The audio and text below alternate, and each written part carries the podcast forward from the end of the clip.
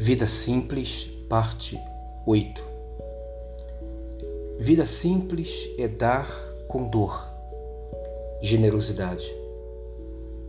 Vida simples é dar o que lhe fará falta, caridade.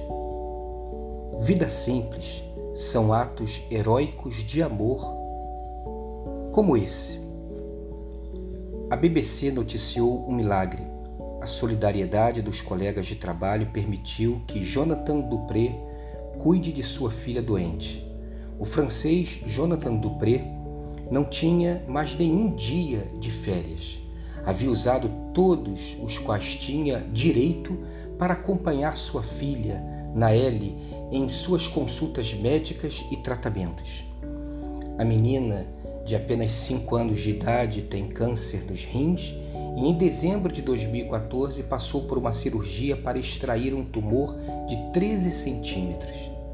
Depois vieram 31 semanas de quimioterapia, em meio às quais ela teve que enfrentar também uma infecção pulmonar.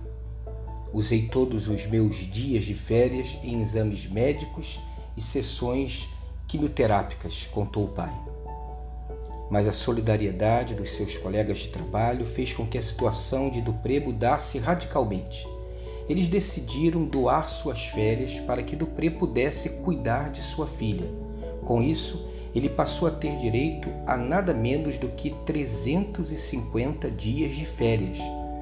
Foi o seu próprio chefe que compreendeu a necessidade vital da filha de ter o carinho e a força do pai durante o tratamento e sugeriu essa ideia aos companheiros de trabalho. Neste ano de 2015, nenhum funcionário da, da empresa tirou férias e todos os dias foram doados para o pai e sua filha. Milagre. Vida simples é dar com dor. Quando você dá algo a alguém e ao virar a esquina bota a mão na cabeça e diz: Ah, que que eu fiz? Que loucura foi essa que eu fiz? Mas fez.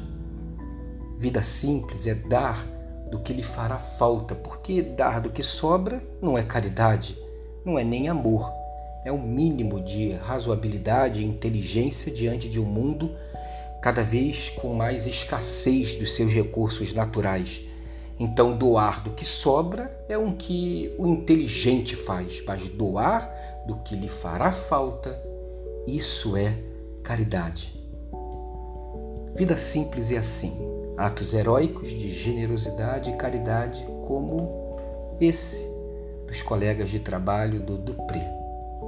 Então, um dia abençoado e abençoador de atos heróicos de generosidade caridade para você, por você e através de você.